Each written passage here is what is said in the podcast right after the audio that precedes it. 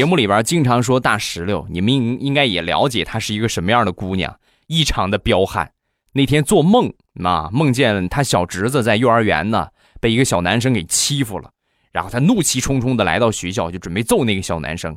但是当这个小男生萌萌哒的站在他面前的时候，一看这么这么小，实在下不去手打他。然后，但是呢，心里边有火是吧？满腔怒火无处发泄，正巧。赶上他爸爸也来学校了，冲上去之后，那给他爸爸那一顿打呀，一个大男人打的都快求饶了。大石榴仔细定睛一看，哟，这不是想当年我上学那会儿经常欺负的那个男生吗？然后哈哈哈仰天长啸，他就醒了。